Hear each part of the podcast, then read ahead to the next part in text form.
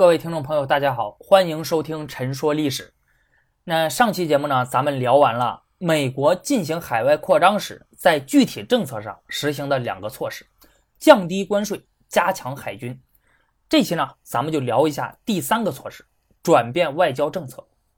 一八九零年之前的美国外交是存在着很多的问题的。那首先呢，在外交决策过程中，国会长期拥有着巨大的权利。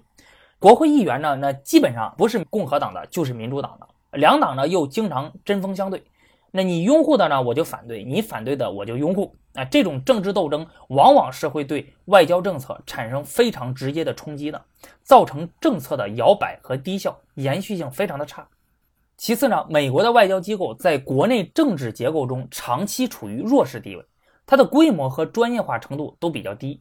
这个主要其实是因为呢，美国文化氛围里的这种平民主义色彩比较浓厚，那人们倾向于把外交官看成是欧洲君主制的残余啊，是一种奢侈品，所以在美国国内，美国外交机构的建设呢，就长期处于被忽视的状态啊，所以它的规模呀和它的专业化程度都比较低，那说白了就是说不专业。但是在一八九零至一九零零年，美国外交出现了一些重要的变化。不少美国历史学家在论述这一段历史的时候，往往会以“转型”两个字来形容。第一，在人事制度方面，美国改进了晋升制度，扩大了国务院和驻外使领馆的规模，增加了工作人员，使美国开始拥有了一支稳定的外交队伍。第二，以总统为代表的行政部门的权力不断增加，外交的决策权开始集中到行政部门手中，主管外交事务的国务院的地位有了较大的改善。咱们国家的国务院呢是主管全国行政事务的机构啊，但是美国不是，美国的这个国务院一般是只管外交事务，相当于我们国家的这个外交部。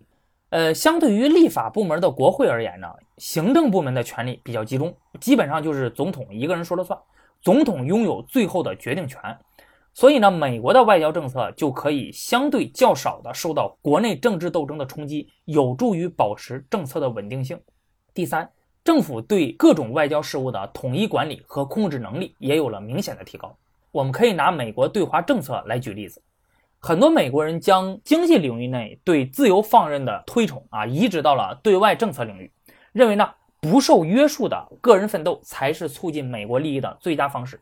所以当时美国在中国的外交官、传教士和商人完全是处于各自为战的状态，而且基本上是不理睬政府的指令，我行我素。啊，政府呢也没有办法控制他们，但是呢，到了十九世纪九十年代下半期，美国国务院逐步加强了各方面的协调和管理，在华事务的主动权和主导权开始从个人和民间团体的手中转移到政府手中，这就使得政府可以制定并执行一项有效的统筹全局的外交政策。第四，美国外交机构的工作风格在这段时间之内也发生了比较大的变化。在保护和促进海外经济利益方面，美国的国务院和海外的机构变得更加的积极主动。之前呢，美国国务院那在扩大本国公民和公司在海外的利益方面不是很上心，属于那种被动型的啊。比如当时的美国农业部长啊，当时还不得不恳求啊国务院说多费点心，让驻外的这些使节们呢帮助我们美国的农产品寻找新的海外市场。还有呢，在一八九五年中日甲午战争之后。清政府需要给日本大量的战争赔款，但是清政府呢又没钱，所以呢他就向外国银行贷款，啊，于是外国的银行财团之间就展开了竞争啊，因因为这是一笔非常大的数额，谁都想获得这笔贷款的资格，从而挣取大量的利息。美国财团呢也希望能够从中分一杯羹，但是苦于竞争不过法国和俄国的财团，所以呢希望美国政府能够提供一些外交支持。但是呢，美国政府表示啊，不愿意提供这样的帮助，所以一八九零到一九零零年这段期间之内，美国外交政策的转型就显得非常的必要了。伴随着美国在这一阶段的转型呢，美国开始了海外扩张。美国海外扩张的方向是非常清晰的，主要是向西和向南。向西就是太平洋地区，向南就是拉美地区。那选择在这两个地区进行扩张，美国是经过精心的考虑的。在这两个地区里呢。英国和其他欧洲列强虽然也有利益存在，甚至有一些军事基地，但是呢，并不是他们的核心利益区，而且他们在这里的力量也相对薄弱。美国选择在这两个方向进行重点扩张，不仅有利于发挥其地缘优势，而且阻力较小，不易和欧洲列强啊，特别是英国发生正面的碰撞。相比之下，美国在欧洲列强的核心利益区大西洋方向上十分的谨慎。那除了努力将商品打入欧洲市场外，美国在这段时间内基本上没有什么动作。对于非洲也是如此。事实上呢，到十九世纪末，非洲是美国发展最快的两个海外市场之一啊，另一个是中国。但是呢，由于此时非洲基本上都成为了欧洲列强的殖民地，各国在这里利益交错，所以美国就选择了不向非洲扩张。美国在海外扩张上具体做了哪些事呢？咱们先来说太平洋方向。美国在这一方向的扩张重点是夏威夷群岛。大家看一下地图就会发现，夏威夷群岛位于太平洋的十字路口，是亚洲、美洲和大洋洲之间的海空运输枢纽，具有重要的战略地位。那如今呢，美国在太平洋内最大的军港就是夏威夷群岛内的珍珠港。当时统治夏威夷群岛的是夏威夷王国。那从19世纪初开始呢，美国就已经开始渗透夏威夷群岛了。当时美国的传教士来到了夏威夷。成功的使当地的统治者皈依了基督教新教。与此同时呢，这些传教士又促成了夏威夷王国实行了一系列资本主义性质的法律，使得当地的社会发生了巨大的变化。他们自己呢，也从中获得了很多的利益啊，获得了当地大量的土地。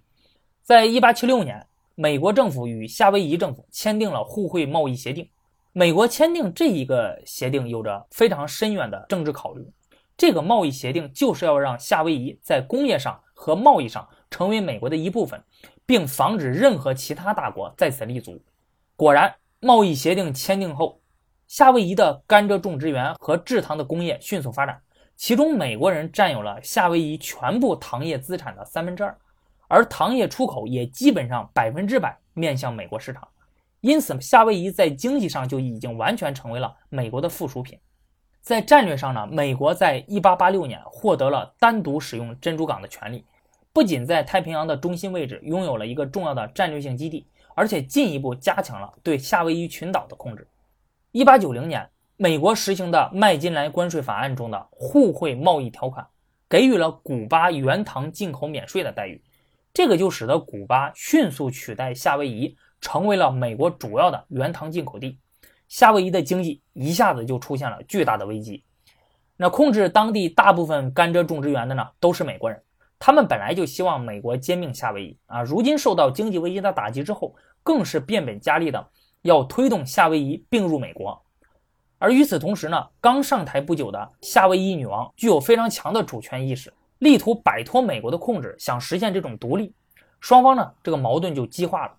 一八九三年一月，在美国海军陆战队的支持下，夏威夷的美国人发动了叛乱，迫使夏威夷女王退位，推翻了夏威夷王国，成立了临时政府。这个政府呢，立刻就得到了美国的承认。与此同时呢，临时政府又派人前往华盛顿，正式商讨并入美国的事情。在美国国内呢，也有不少人主张兼并夏威夷啊，尤其是一些新教的传教士团体。那在他们看来，美国对夏威夷的控制和兼并啊，主要是传教士打下的基础。另外呢，部分商人也在积极的推动兼并啊，代表人物就是在夏威夷拥有最大的甘蔗种植园的美国糖业航运巨头克劳斯·斯普雷克尔斯，还有就是以旧金山为中心的西海岸商人团体。在这些人的影响下、鼓动下啊，美国国内舆论很快就开始拥护兼并了。然而呢，美国政府内部他的情况却有所不同。首先，兼并领土呢需要非常复杂冗长的法律程序，而现任的总统哈里森在下一届的总统大选之中已经输给了民主党候选人克利夫兰，在任的时间已经不多了，因此很难在这个问题上取得实质性的进展。其次呢，哈里森本人呢对这样一场突如其来的叛乱也缺乏心理准备，因而，在兼并问题上一开始也是犹豫的，他就想先看一下啊，就这场叛乱在夏威夷当地是否会得到拥护。但是在国务卿福斯特等人的大力推动下呢，他最后还是向国会提交了兼并条约的草案。不过，还没有等国会就此展开充分辩论的时候，总统就已经换人了。新任总统克利夫兰非常明确的反对兼并，因此将兼并条约草案撤了回来，并且呢，他还委派曾经任众议院外交事务委员会主席的詹姆斯布劳恩特前去夏威夷进行调查，核心任务就是要评估美国这次兼并是否道德。这个人到达夏威夷之后，马上就下令将在夏威夷政府大楼上哎悬挂的那个美国国旗取下来，并且命令正在维持秩序的美国海军陆战队回到波士顿号巡洋舰上去啊，不允许他们再上岸。经过一番调查之后，他在当年的七月基本上完成了报告。那在报告之中呢，他严厉批评了美国公使斯蒂文斯在叛乱中的作用，指出了如果不是因为美国海军支援叛乱者，那夏威夷女王根本就不会被推翻。而且当地人普遍反对这一叛乱，反对并入美国。根据这份报告，克利夫兰政府给1893年夏威夷事件定性为不道德，并且提出要放弃兼并，做出道歉。而且要劝说夏威夷临时政府恢复女王王位，这个呢就自然引起了兼并主义者的强烈反对。夏威夷临时政府也拒绝服从。在这种情况下，克利夫兰在1893年12月18日向国会递交了布劳恩特的报告，在明确否定了兼并方案之后呢，要求国会对此事想出办法，这样就把球踢给了民主党占优势的国会。共和党和民主党之间就展开了一场跨年度的大辩论，最后两党呢形成了某种妥协和平衡。国会最后表示反对兼并夏威夷，夏威夷应该自己选择政府啊，美国不加干涉。这样呢，美国兼并夏威夷这件事呢就被暂时搁置下来了，而叛乱者的临时政府也得到了保留，直到1898年，夏威夷才被并入美国，但是并没有成为美国的一个州，只是美国的一个海外领地。直到一九五九年才成为了美国的第五十个州。在整个事件之中呢，克利夫兰政府国会之所以会反对兼并夏威夷，并不只是他们口中所说的，因为这件事不道德。其实其中还涉及到了大量的现实的考虑。第一呢，在叛乱爆发的四个月后，美国爆发了前所未有的经济危机。这场危机部分呢改变了原先的利益判断，那些原先支持吞并夏威夷的人开始。对兼并带来的经济和社会影响感到不确定，比如之前提到的糖业巨头斯普雷克尔斯就改变了看法，那认为兼并夏威夷后呢会使糖产量增加，这样的话产量增加了，那么就会进一步压低糖价，那么自己赚的也就少了，所以呢从这个角度上看，有可能在经济上得不偿失。第二呢，一八九零年前后，美国不断增加的社会问题已经使克利夫兰政府担心美国的联邦制度已经过度扩展了。承受不了更多的领土了。那夏威夷当地人属于有色人种，政治文化又比较落后，夏威夷人根本就不具备成为选举公民的资格。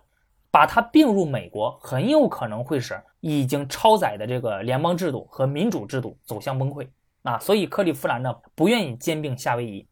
第三，在克利夫兰政府看来，美国在夏威夷最主要的利益就是蔗糖和战略基地。